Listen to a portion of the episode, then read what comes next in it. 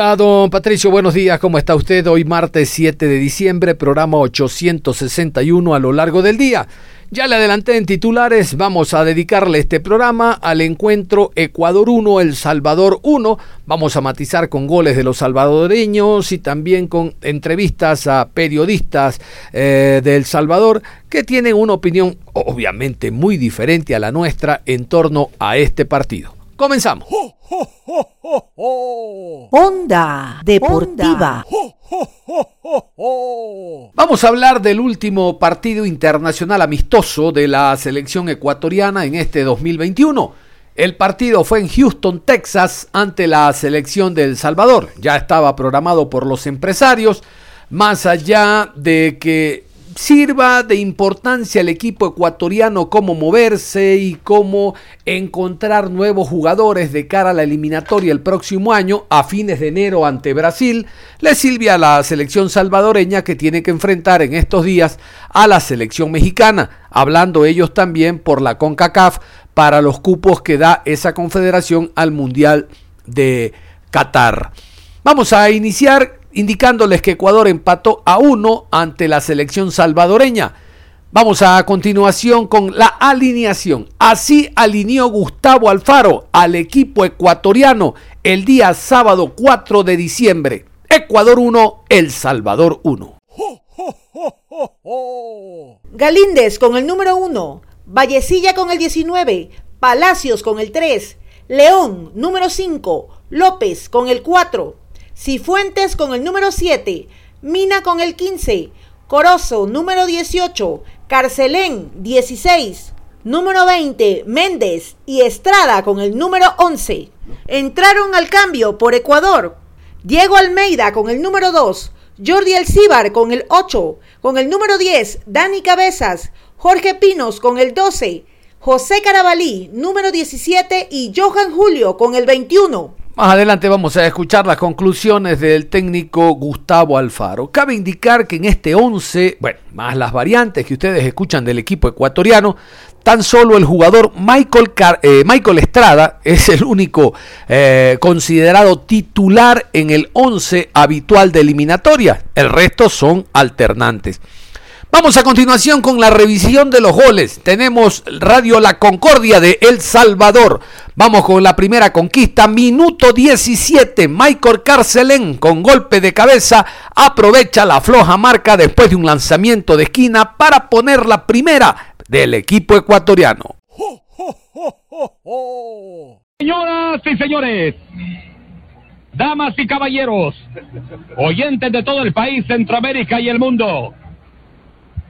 Este bendito fútbol, lo agradable de lo que observamos y lo que no palpamos, lo que nos permite poder desarrollar un encuentro de esta naturaleza, donde el árbitro del partido llama a juego, llama a los dos equipos, a mi país y al Ecuador, para esta noche, Carlos, Mauricio, compañeros y el mundo entero, desarrollar como tal la actividad deportiva en este bonito estadio.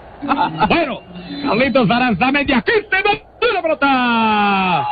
¡Eh! Movió, se movió, se movió, se movió, se movió, se movió, se movió, se movió, se movió, se movió la pelota en el estadio PNC Bank Stadium de la ciudad espacial de Houston. Aquí está, gol de Kyle, asóciate ya en lo que cree que tierra de comparativo FDK se viene en centro, llegó Ecuador y gol, gol, gol, gol, gol, gol, gol, gol, gol, gol, gol. Y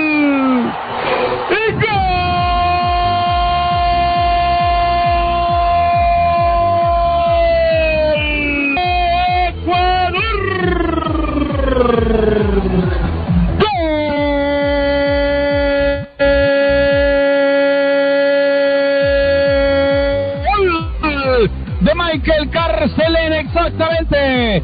Sobre 17 minutos de la parte de inicio. El centro, el cabezazo y Carcelén. Muy bien ubicado, metió el frentazo. Y la pelota va al fondo, pese a la gran estirada para la fotografía, Carlos del guardabeta, Tomás Romero. Sí, es impresionante, la verdad, la talla de este jugador. Incluso lo vemos que viene a la banca a saludar a su compañero, sea el técnico Alfaro. Es el cuarto tiro de esquina en favor de Ecuador que se puso en cobro y al final prácticamente anticipa todo. Si toca de cabeza, nada que hacer para la resistencia del debutante Tomás Romero con la selección absoluta. Y Ecuador, que había llegado más veces sobre la portería salvadoreña, aprovecha el cuarto tiro de esquina. Ya están derrotando a la Selecta aquí en el PNC Stadium de la Ciudad Espacial de Houston. 43 minutos de la primera parte, Rómulo Villalobos con pelota detenida, tiro libre y derrota completamente a Hernán Galíndez. Había más aficionados en el estadio PNC allá en Houston, que gritaron y corearon el gol del jugador Villalobos. También los colegas salvadoreños lo gritaron y celebraron de esta forma. Atención, se va a cobrar tiro libre. Ahí está Rómulo que le pega bonito. También está Dalwin Selén para un toque sutil. Un poquito más atrás aparecen Brian Tamacas. Es Selén el que le va a pegar. La dejó para que venga Rómulo. Sacó el tiro. ¡Gol! ¡Gol!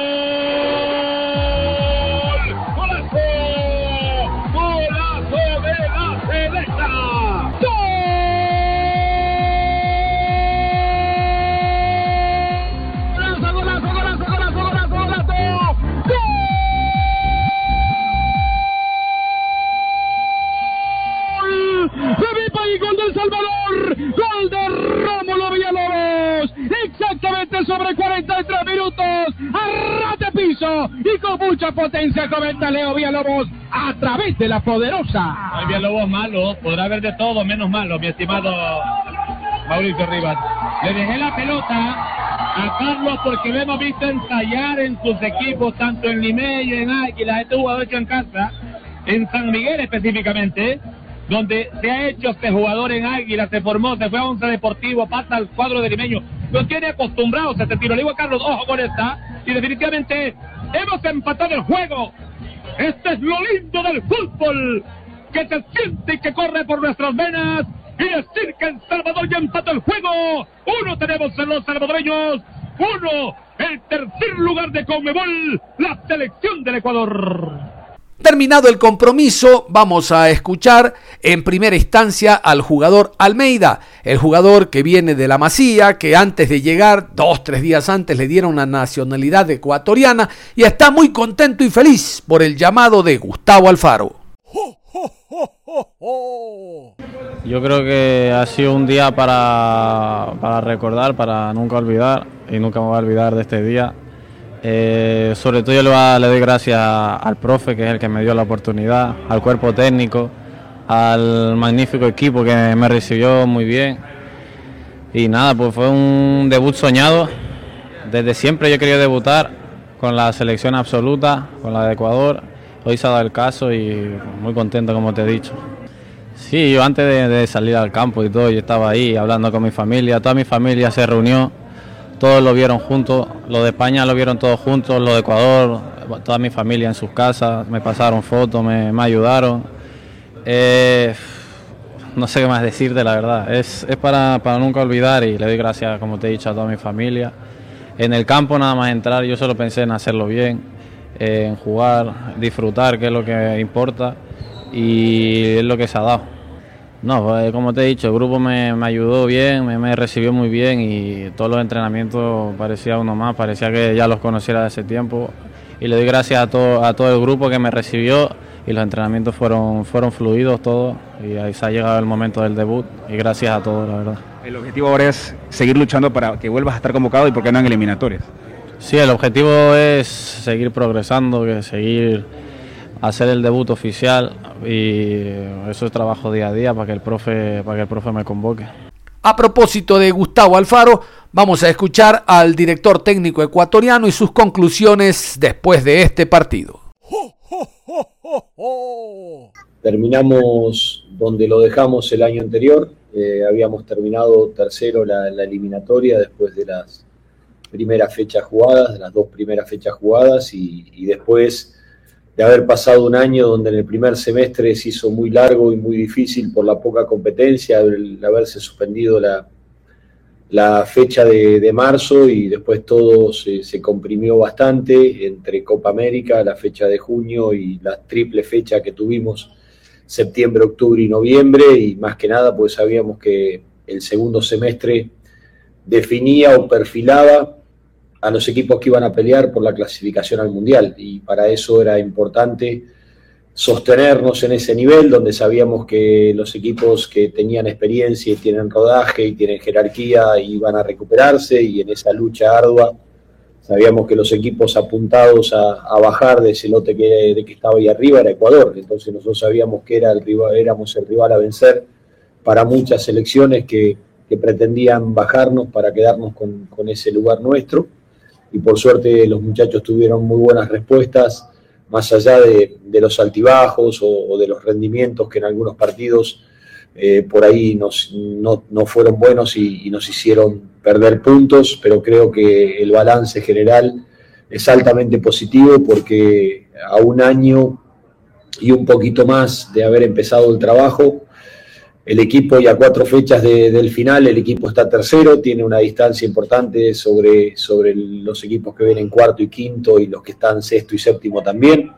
Y si bien no es decisiva esa distancia, es una distancia importante. Lo que viene por delante es muy complejo, muy difícil, como lo dijimos en la otra oportunidad, y necesitamos mejorar lo que hemos hecho en este año que, que se está terminando, si nosotros queremos tener las aspiraciones de, de llegar a, jugar la próxima Copa del Mundo. Con el nivel que tenemos, no creo que nos pueda alcanzar, por eso tenemos que tener un crecimiento de lo que vinimos haciendo en, el último año y va a ser importante que podamos estar bien en, esta etapa final que, que, nos va a encontrar el próximo año, que es el embalaje final.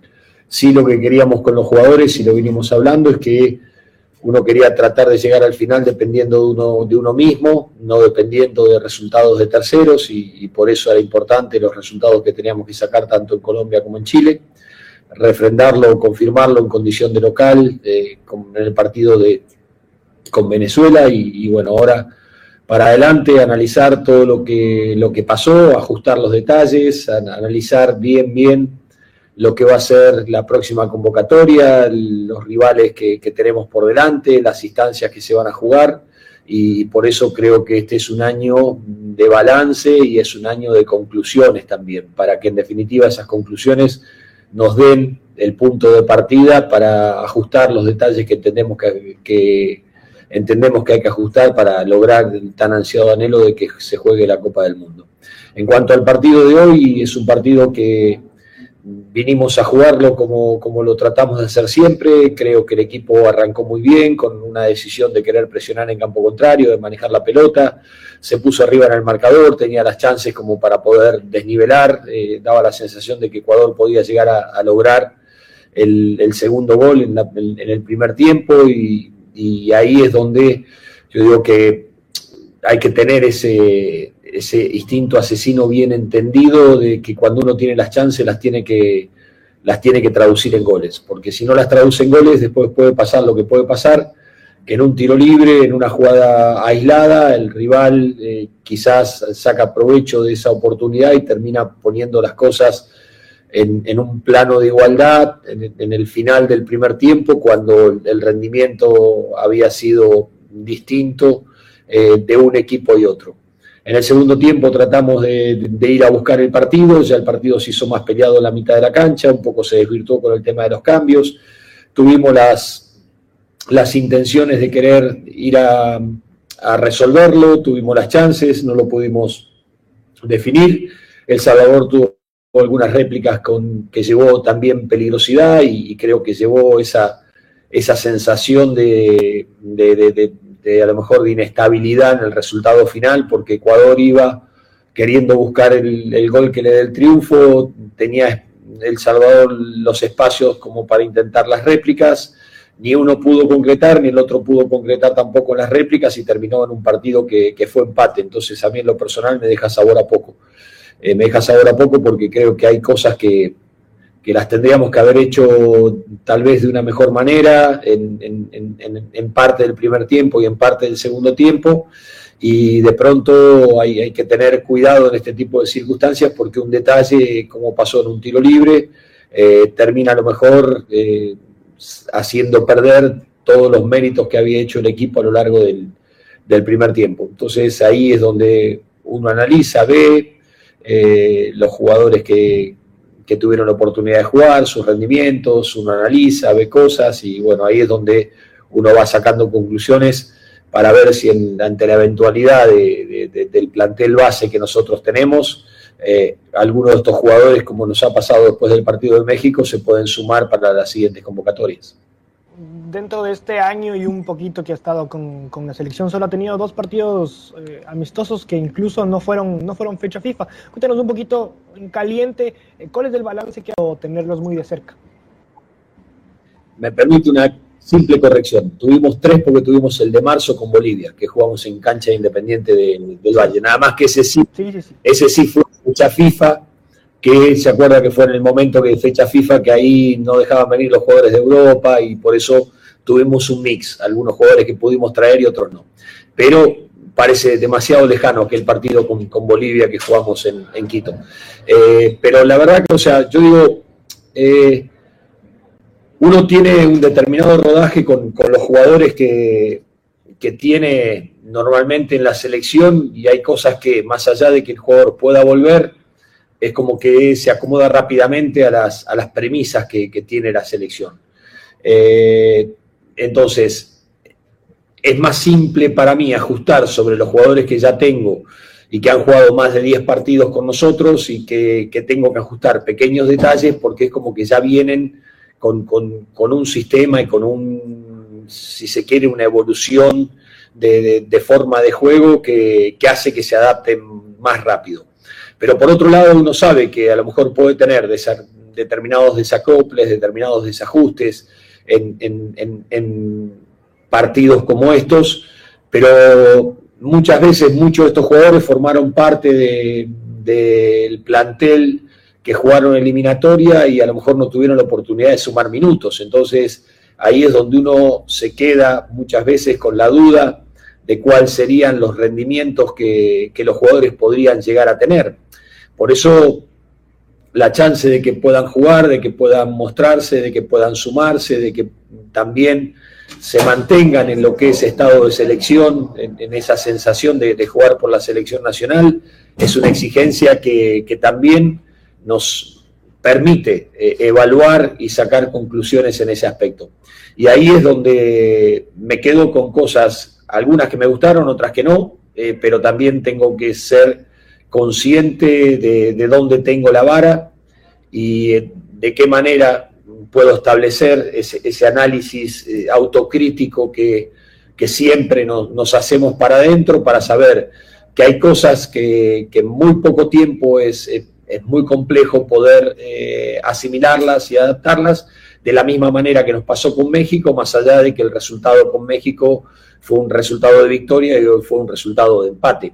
Eh, pero creo que eh, tampoco hubo cosas que en algún momento me, terminaron de llenar en el partido con México, porque México manejó mucho la pelota y a nosotros nos costó fundamentalmente en el segundo tiempo hacernos de la pelota y manejar eh, los espacios como nosotros hubiésemos querido, y terminamos más aguantando el partido que jugándolo como nosotros hubiésemos deseado. Y hoy el partido, si bien lo fuimos a buscar, nos faltó esa, esa capacidad, esa serenidad, esa lucidez y esa claridad y agresividad para terminar de resolver un montón de jugadas que llegábamos bien hasta la zona de tres cuartos, pero que no podíamos terminar de traducir en situaciones concretas cuando nosotros terminábamos las, para terminar las jugadas y terminar convirtiendo un gol.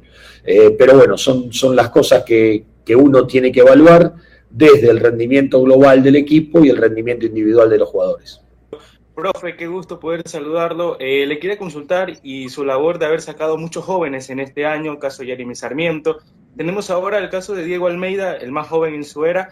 ¿Cómo va destacando esto y la evolución del jugador ecuatoriano en esta amplitud? Muy jóvenes y están teniendo esta oportunidad y obviamente para la recta final de eliminatorias va a ser muy importante. Muchas gracias y una buena noche. Eh, sí, sí, la verdad que buenas noches. Eh, estoy muy contento con el rendimiento de los jóvenes.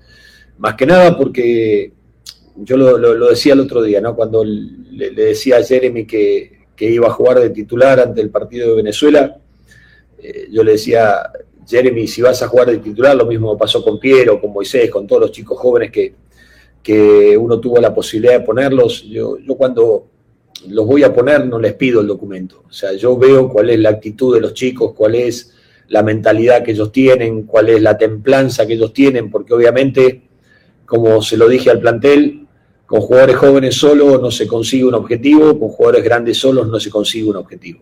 Se consigue con una mixtura homogénea entre experiencia y, juventud.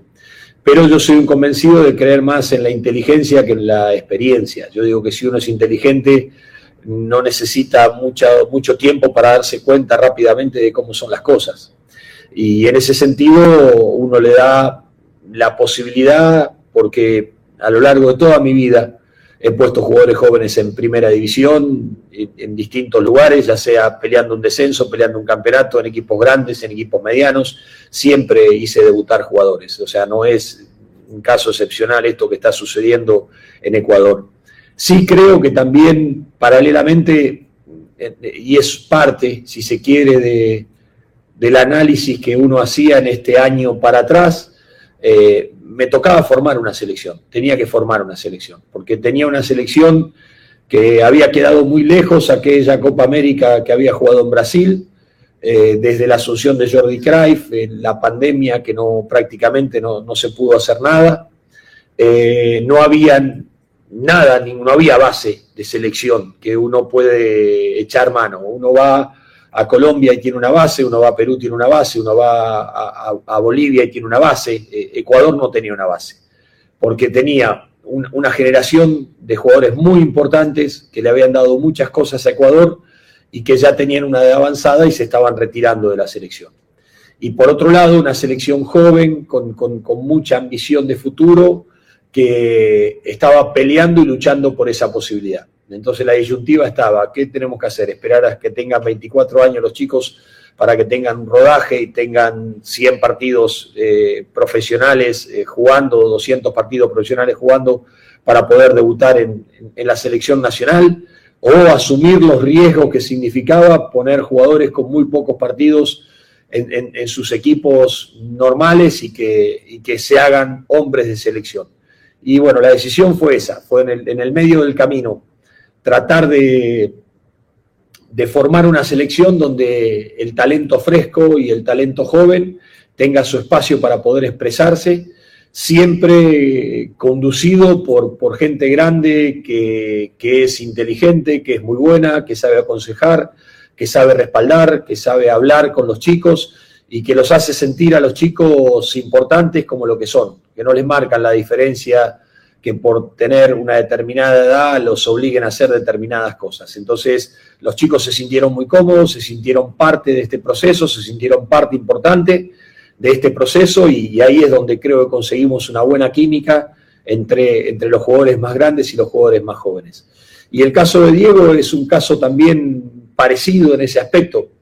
Eh, ayer tenía la oportunidad de hablar con él un poco más largo y más tendido, de, decirle que la alegría que tenía de, haber aceptado nuestra, nuestra convocatoria cuando hablamos con, el presidente y con, Gabriel sobre esta posibilidad de, citarlo al chico y que pueda tener la chance de, invitarlo a conocer lo que era la, la, selección de Ecuador, a explicarle lo que nosotros estábamos haciendo como proyecto, lo que nosotros queríamos como, proyecto de, selecciones, lo que nosotros tenemos para adelante.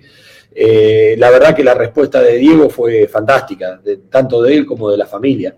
Eh, siempre la predisposición rápidamente en querer sumarse, por eso digo que nos dio una mano muy grande la, Cancillería, la Embajada de, Ecuador en España también para sacarle el pasaporte ecuatoriano y, que pueda viajar y ser parte hoy de, esta selección. Y cuando yo hablaba con él ayer, él me, manifestaba la felicidad que tenía de ser parte de esta selección. La alegría por parte de los colegas y compañeros salvadoreños por el resultado. Ellos también tenían en su debut a algunos jugadores, comenzando por el arquero, pero no deja de ser importante para ellos haberle empatado al tercer equipo de Conmebol. Detrás de Brasil y Argentina, recuerden, está Ecuador hace mucho rato. Aquí en el post partido, los eh, radialistas de la Concordia hablando precisamente con el público y exteriorizando su alegría. Un buen resultado, uno por uno, La selección nacional mejoró muchísimo la parte de complemento. El gol de Rómulo Villalobos cerca del final de la primera mitad ayudó muchísimo en la parte anímica y hay que reconocer también la gran labor que han desarrollado dos jugadores en el medio campo. Jeremías, gustazo hermano, aquí estamos ya con los cinco dedos a Jeremías González, ex integrante de Águila. Decíamos, eh, mucho eh, trabajo por parte de Darwin Serén y de Cristian Martínez, no cabe ninguna duda que el tico salvadoreño y Darwin se multiplicaron en el medio campo para evitar ese asedio constante que nos estaba implicando el equipo nacional de Ecuador. Así que me parece que hay que destacar eh, muchísimo esa labor en la mitad de la cancha. Lo de Tomás Romero también es un tema punto y aparte por la solidez que muestra este arquero, apenas de 18, casi 19 años, y que por algo se ha consolidado también en el equipo de LA FC. Así que me parece que ha pasado la prueba la selección nacional ante un gran equipo, ante una gran selección de Ecuador que está eh, en esa posición, independientemente de que le falten jugadores, también a la selección nacional le faltan jugadores que están disputando la postemporada en el fútbol salvadoreño, pero en términos generales me parece, Leo, que ha sido una muy buena presentación, digna presentación de la selección ante un buen marco de aficionados que están muy contentos esta noche aquí en el PNC Stadium. Sí, Carlos, quizás retomar esto, que El Salvador ha demostrado no que somos los mejores ni que lo somos los peores, sino que cada ensayo no nos está yendo mal. Es de retomarlo como tal. El Salvador, después del 1 a 1, Ecuador se tiró con todo, nos bailó en 10 minutos, mantuvo la pelota y no nos la prestaba. Pero luego del gol, el empate cambió todo y el segundo tiempo diferente. ¿Cuántos jugadores entraron de los que no habían sido convocados? El caso de los dos Neto Renderos y del mismo jugador eh, Milton Molina Miguel. Creo que estos jugadores retoman la confianza que el mismo profe genera cuando uno habla con él, cuando habla uno con Hugo y dice, no, déjenos trabajar un poquito y vamos a ver qué resultado tenemos. Pero nosotros nos emocionamos fácilmente, Carlos. Hoy porque se le ha empatado con un clima más o menos que, ¿cuánto estamos? Más o menos 18 grados, Carlos. Aquí en Houston. Estamos en este momento, de acuerdo a mi eh, termómetro, 21 grados centígrados. 21 grados, ya usted sabe que para Oriente ya está frío. Ahora, realmente es un punto, Carlos, el que hay que destacar. Vamos a jugar próximo partido contra la selección de eh, Estados Unidos. Ya dije, decían ustedes, lo decía Daisy, lo decía también eh, Álvarez Edgar, que era complicado lo que se venía y sobre todo en la preparación deportiva que tiene que hacer El Salvador previo a este partido. Lo demás es lo de menos, pero lo mejor de todo, Carlos, es el trabajo que te viene desarrollando como tal en este tipo de competencias. A ver, ¿qué tal si hablamos con la afición? Venga, muchachos, por favor, no se vayan para pedir la opinión a través de la poderosa KL. ¿Cuál es tu nombre? Cristian Armando. Cristian, ¿qué te pareció el 1 a 1 de Salvador-Ecuador? Me parece un, un, buen juego. A la selección, el juego que viene, que, que viene siendo un juego muy espectáculo. Está bien. ¿Algún jugador en particular que te haya gustado esta noche? El defensa, el número número 4. El 4, Rómulo Villalobos, el que marcó el golazo. Un excelente jugador. Se Excel... merece un puesto indiscutible en la selecta. Bueno, por algo es suplente, pero, pero ahí va que le dé más oportunidades y se lo va a merecer en un, en un tiempo el supuesto. Perfecto, muchas gracias. ¿De dónde eres en El Salvador? De El Salvador, de Morazán. De Morazán, perfecto. ¿Cuál es tu nombre? Ver, jovencito, ¿cuál es tu nombre? Eduardo. Eduardo, ¿naciste allá o naciste aquí? Ah, allá. Allá, ¿en, qué parte? En Morazán también. En Morazán también, son morazánicos. ¿Qué te pareció el empate? Eh, pues eh, me pareció un buen partido, la verdad, por, por las opciones que tuvo la selecta y bueno, debe seguir trabajando ¿no? En, en, no cometer errores y, y, y bueno, jugar bien. Querían ver a la selección, indiscutiblemente, tenían rato de no venir por Houston. Ah, bueno, fuimos a Dallas a ver el partido contra México. Ah, fueron a la Copa Oro. Sí, así es. Entonces, pues, me, me pareció un buen juego, la verdad. ¿Y el golazo cómo lo vivieron? Bueno, no lo esperaba, y pensé que le iba a volar, pero bueno. Todo bueno. ¿Querés saludar a alguien allá en El Salvador en especial? ¿Querés saludar a alguien? ¿A tu familia? Eh, bueno, un saludo allá a la familia Maya en, eh, en el municipio de Guatajiagua. Y bueno, eso, saludo a todos los amigos ahí. Que Morazán. A ver, venga muchachos, aprovechen que no cobramos los saludos. ¿Cuál es tu nombre? Ricardo Liceo. A ver, Ricardo Liceo, ¿de dónde eres? De Morazán. Ah, todos son morazánicos, entonces. A ver, ¿qué te pareció el partido? Me pareció un partido muy bueno, aunque sea sí cometieron siempre los errores en media cancha, pero durante el tiempo lo tienen que corregir y sí, me pareció buen partido y Y el 1-1 yo creo que está bien para la selecta, ahorita acá mejorando. ¿Desde hace cuánto vives en Houston? Hace dos años. Hace dos años. Bueno, ¿está bien? Sí, estoy bien, gracias a Dios. Un saludo a tu familia, también a tus amigos que has dejado en Morazán. Sí, un saludo para eh, Morazán, Guatajagua, para mi mamá. que, que ¿Cómo se llama tu mamá? Rafaela Amaya. Bueno, doña Rafaela, ya su hijo lo saludó. Vamos a, a ver, eh, tú que estás grabando, Boris, ¿cuál es tu nombre? Uh, mi nombre es Naún Amaya. Naún Amaya, ¿también de Morazán? De Morazán. A ver, eh, no, no quiero preguntarte por la camisa que cargada. Háblame de la selección nacional en este Okay. momento. Ah, grité mucho el gol y, y, y yo he andado siguiendo a las electas por todo Estados Unidos. Ah, estuve en Dallas, estuve cuando fueron a ¿Arizona? al part- Arizona, a San Antonio y he ido a todos los partidos. Eh, me parece que ahorita estamos en una preparación, pero lo estamos haciendo bien. No puedo ofender a Ecuador porque Ecuador viene de una competencia muy buena. Está cerca de ir al Mundial. Sí, está cerca de ir al mundial en tercer lugar y pues no vamos a comparar a, a otros equipos. Este, este, este, esta, pre- este, ah, creo que el partido que El Salvador lo hizo ahorita de preparación, creo que ha sido muy motivador. Le va a servir ahorita para cuando vaya a jugar con los demás equipos. Ha estado muy bueno. Perfecto. A ver, el último, no te vas a escapar, vení para acá. Que venga, que venga, sí, que venga, ¿Sos que venga. dónde sos? Yo Salvador. también. Bueno, Sí, pero- tú no venís, ah, tu No nombre, quiere nada hablar, solo tu nombre, solo tu nombre, no, escuchen no allá. quiere, dice. A ver, pero alguien que nos diga cómo se llama este muchacho, ¿Cómo, pues, cómo- cómo te llamas? Bueno, Bueno, ¿cómo- no quiere ¿cómo hablar. se llama? Pues para que la gente ¿Cómo sepa. se llama? Yo creo que es una demostración de la comunión que existe en este momento entre la selección nacional y la afición, y especialmente en los Estados Unidos. Existe una, una afición y una devoción hacia la selección nacional. Así que en ese sentido, me parece que, que debemos hacer una lectura de esto. Cuando la gente está conforme, cuando la gente está contenta, porque cuando la gente está enojada, o como decía Diego, cuando la gente está encachimbada, Se molesta. se molesta, ¿verdad? Y, y- Sí, y- lógicamente. y dice otra cosa. ¿Tu nombre completo es? Gabino Martínez, Don Gavino. ¿Cuánto tiempo tiene de residir acá? 40 años. Perfecto, ya no le consulto más. ¿Qué vio de mi país? ¿Qué vio de su país, del mío, de Carlos, de todos los que estamos acá en este partido? ¿Qué le pareció el El? Pulgarcito de América es lo mejor de, de Centroamérica. Bueno. ¿El partido? El partido estuvo bonito, estuvo bien.